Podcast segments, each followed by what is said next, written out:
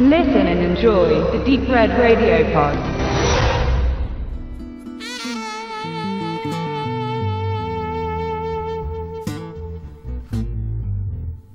Nachdem Lethal Weapon 1987 die 15 Millionen Dollar Investition von Warner Brother vergoldete und sich das US-Einspiel weltweit noch verdoppelte, und das Sequel zwei Jahre später einen ebenso großen Erfolg verzeichnete, waren Martin Riggs und Roger Murtaugh zu den bekanntesten Identifikationsfiguren des Buddy-Movie geworden.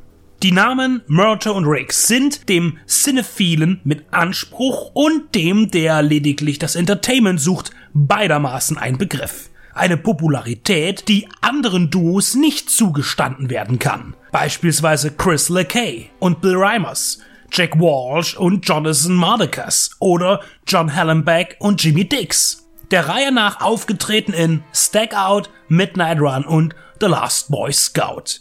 Allesamt weitere ehrenwerte Vertreter des Kumpelfilms. Lethal Weapon 3 sollte noch größer und lauter werden, nur nicht unbedingt grafisch brutaler, um die höheren Kosten im Kino breiter wieder einfahren zu können mit einer dem Thema angemessenen, aber möglichst niedrigen Altersfreigabe. In Deutschland war es der erste Teil der Reihe, der ungekürzt ab 16 zu sehen war. Wie schon bei Lethal Weapon 2 gab es nicht unerhebliche Probleme mit dem Drehbuch. Shane Black, der das Grundszenario und die Charaktere ersann, schrieb in Co-Arbeit ein so düsteres Drehbuch für das erste Sequel, dass man schnell verwarf und ein gänzlich neues von Jeffrey Baum erstellen ließ. Mit hoher Wahrscheinlichkeit störte das Studio auch der Umstand, dass Black Martin Riggs sterben lassen wollte. Und das für eine angehende, damals sicher schon kalkulierte Filmreihe nicht sehr ideal erschien. Mit Jeffrey Bohms Entwurf war man bei Teil 2 zufrieden und ließ ihn auch für den dritten antreten. Aber hier gefiel dem Regisseur Richard Donner der Verlauf gar nicht. Der schrieb selbst einiges um und Baum entschloss sich, aus dem Projekt auszusteigen. Man engagierte Robert Mark Kamen, der zuvor die drei Karate Kid Filme schrieb und neben Action auch mit zwischenmenschlichen Beziehungen umzugehen wusste aber auch seine Änderungen wurden bemängelt und man holte Baum zurück. Möglicherweise ist dieser Situation zuzuschreiben, dass er dreimal in den Credits auftaucht. Einmal als Story Creator und zweimal hintereinander als Autor. Die Zeile Screenplay by Jeffrey Baum and Jeffrey Baum and Robert Mark Kamen verwirrt seinerzeit auch die Promotion-Abteilungen, was zu Plakatfehldrucken führte. Tatsächlich ist diese Doppelung aber gewollt und korrekt. Cayman selbst gab einmal an, auch schon am Drehbuch von Lethal Weapon 2 mitgeschrieben zu haben und dass seine Texte sogar in den fertigen Film fanden. Da er damals aber noch so eine Art Praktikant war, tauchte er nirgends im Abspann auf. Das endgültige Skript benötigte dann über 40 Bearbeitungen. Als Skriptdoktor wirkte unter anderem Carrie Fisher mit die sich zu dem Zeitpunkt vom Schauspiel entfernt hatte und sich als Autorin versuchte. Von ihr stammen viele der Dialoge mit Lorna Cole, dem neuen weiblichen Sidekick neben Murtaugh und Riggs. Ihre Rolle war eigentlich zuerst männlich, was nicht verwundert, denn ihr Charme entspricht so ziemlich dem gleichen von Martin Riggs. Zu dessen Love Interest sie avanciert. Der Part der Freundin für Riggs war eigentlich schon an Murtaughs ältere Tochter Rihanna vergeben. Einige Szenen im Final Cut spielen noch auf diese frühe Entwicklung an. Richard Donner wollte aber keinen neuen Mann im Team, sondern einen altbekannten und setzte sich dafür ein, dass Joe Pesci wieder zur Truppe fand. Sein Leo Getz, der in Lethal Weapon 2 eingeführt wurde, sollte eigentlich gar nicht auftauchen. Leo war wieder dabei und man etablierte Lorna Cole als Frau an Ricks Seite. Das sind alles folgerichtige Entscheidungen gewesen, denn es stärkte, auch in Hinsicht auf den vierten Teil, das Familiengefühl der Saga. Genau wie bei anderen Actionfilmen ist die Handlung von Lethal Weapon 3 nur der Aufhänger für Attraktion und Kinetik. Was nicht heißt, dass der Film platt wäre, denn seine tatsächliche Tiefe generiert er aus anderen Bereichen. Riggs versaut einen Einsatz und mit großem Schuldanteil seinerseits explodiert ein ganzes Hochhaus im Herzen von Los Angeles. Diese Eingangsszene wurde in Orlando, Florida gedreht und das detonierende Bauwerk ist das alte Rathaus der Stadt, das ohnehin abgerissen werden sollte. Die perfekte Ausgangssituation für einen Stunt dieser Größenordnung. Murto war wie bei jeder voreiligen Dummheit von Riggs mit dabei. Mitgehangen, mitgefangen. Beide werden degradiert und tun Straßendienst, aber nicht sehr lange, denn ihre Hilfe wird benötigt, um die Herkunft von illegalen Waffen und panzerbrechender Munition zu untersuchen, die offensichtlich von einem Ex-Cop und das kriminelle Volk gebracht wurden. Zum Verständnis der Story reichen diese Angaben völlig zu. Sie ist ein Vehikel, das von den Stunt-Teams mit einer Vielzahl an prächtigen Action-Szenen ausgestattet wurde. Es gibt keinen Stillstand in Lethal Weapon 3. Die Dialoge halten sich kurz und immer zu jagt das nächste brenzlige Manöver um die Ecke. Vom Shootout über Keilereien bis hin zur bombastischen Großraum-Action werden alle Register gezogen und die Orgel spielt mit höllisch gutem Klang. Und trotz all den Ablenkungen gelingt Donner und Baum das, was immer wichtig war und noch sein wird bei Lethal Weapon. Der dramatische Tiefgang der Figuren.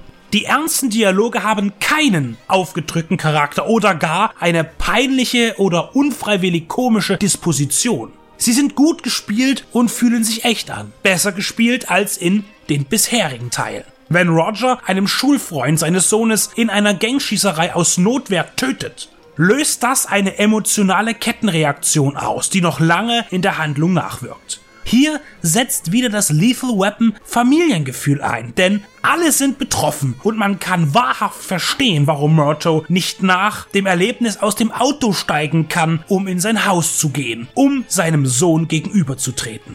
Wenn er später ermittelt, wer die Waffen an die Kinder verkauft hat, ist es auch er, der richtig aufdreht und die Verhöre mit vorgehaltener Kanone durchführt, um von Handlanger zu Handlanger an den Drahtzieher zu kommen. Danny Glover spielt furchteinflößend und bewegend. Eine derart nachvollziehbare Emotionalität ist selten im Actionfilm. Wie groß die intimen freundschaftlichen Spannungen zwischen Murta und Rick sind, erlebt man auch in einer Szene im Umkleideraum der Polizeistation, als Murtos Waffe beim Einführen ins Holster aus Versehen von ihm abgefeuert wird.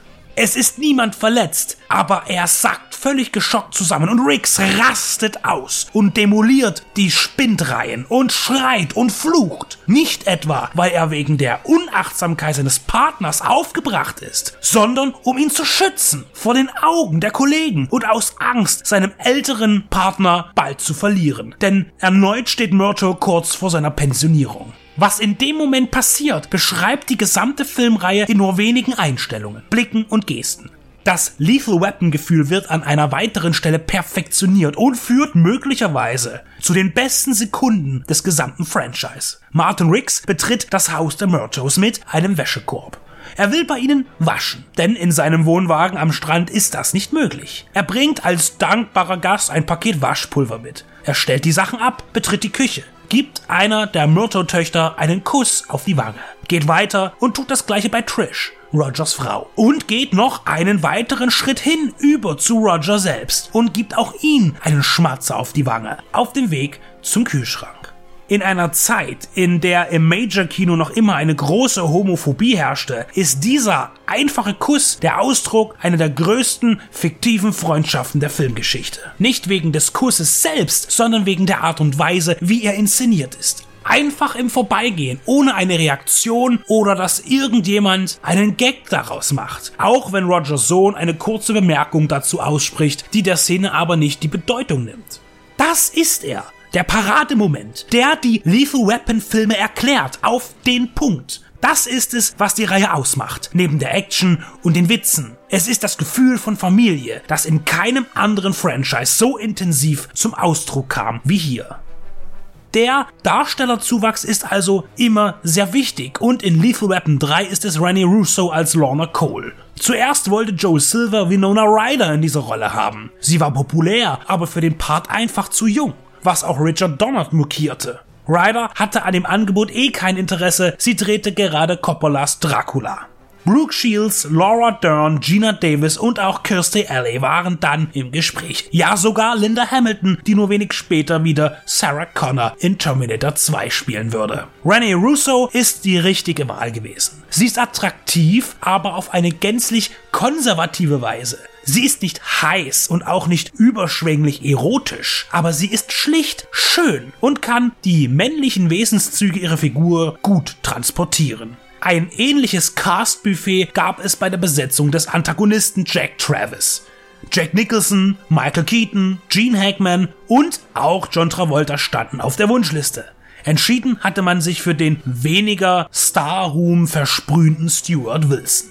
Jack Travis ist der Endgegner zusammen mit einer Armee von untertänigen, schießwütigen Kämpfern. Auch wenn Murtaugh und Riggs als Polizisten Staatsbedienstete sind, so enden ihre Fälle immer in Selbstjustiz. Eine sich im Bau befindliche Wohnparkanlage außerhalb der Stadt wird zum Schauplatz des heißen Finales. Das trifft weniger für die Temperaturen des Drehortes zu, denn man schoss die Szene im Januar bei Nacht und es war dort in der Wüste sehr kalt. Wärme spendeten nur die Gasflammen der verlegten Propanleitungen, die für ein Inferno sorgten und den warmen Abriss der Baustelle simulierten. Die Pyrotechniker tobten sich aus und wie schon beim Rathaus in Orlando baute man den halbfertigen Wohnpark nicht selbst auf, sondern verwendete ein pleitegegangenes Bauprojekt. Die Häuser, die dem Showdown zum Opfer fallen, sollten einmal tatsächlich Wohnraum spenden. Aber man übernahm das Finanzgrab, entfernte aus umweltschutzrechtlichen Gründen Isolationsstoffe und Plastikbauteile und steckte das Set in Flammen.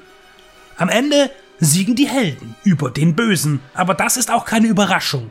Heute nicht, da ein vierter Teil folgte und damals nicht, weil Murtaugh und Riggs unsterblich sind wenn es nicht nach Shane Black geht.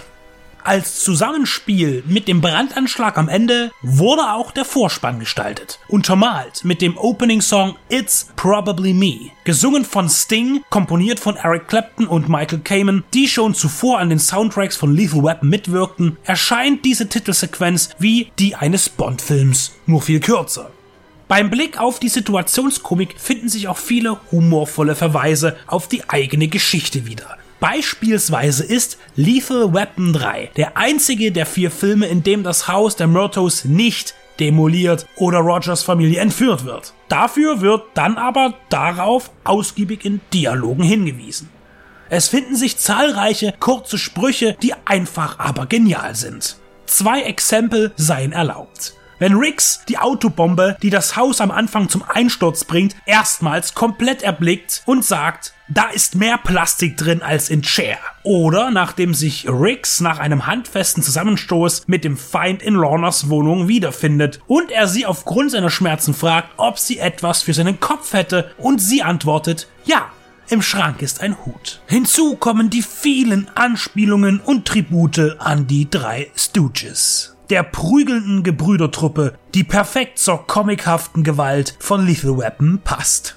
Lethal Weapon 3 steckt voller großer und kleiner Momente, die sich einprägen. Und er ist es auch, der Lethal Weapon im Gesamtbezug zu dem macht, was die Reihe ist. Das heißt, seine Bedeutung ausmacht. Durch die permanente, liebevolle Beschreibung der Beziehung von Murto und Riggs. Auch wenn Riggs Murto immer noch vor seinen Kollegen hochnimmt und in Schwierigkeiten bringt. Und er ist eben auch ein gigantischer Action-Hit. Noch bevor die Handlung überhaupt einsetzt, gibt es zwei aufwendige Stunts zu sehen und auch folgende nehmen in ihrer Qualität nicht ab. Es war 1991. Die Zeiten für gute Action waren noch nicht vorbei. Und zu alledem wird der Film getragen von all seinen Darstellern. Mel Gibson und Danny Glover, Joe Pesci und Rene Russo, Stephen Cahan als Captain Murphy, Darlene Love als Trish Murtaugh und Mary Ellen Trainer als Revierpsychologin Stephanie Woods. Lethal Weapon ist ewiglich in jedem Teil, besonders aber im dritten. Es ist mehr als Action. Es ist mehr als Comedy. Es ist Freundschaft und Familie. Und Regisseur, Cast und Crew laden uns ein, dazu zu gehören. Achtet nur immer fleißig darauf, dass ihr euch keine Dumm-Dumm-Wunde zuzieht. Und bleibt sitzen, denn nach dem Abspann gibt es noch einen explosiven Hidden Track.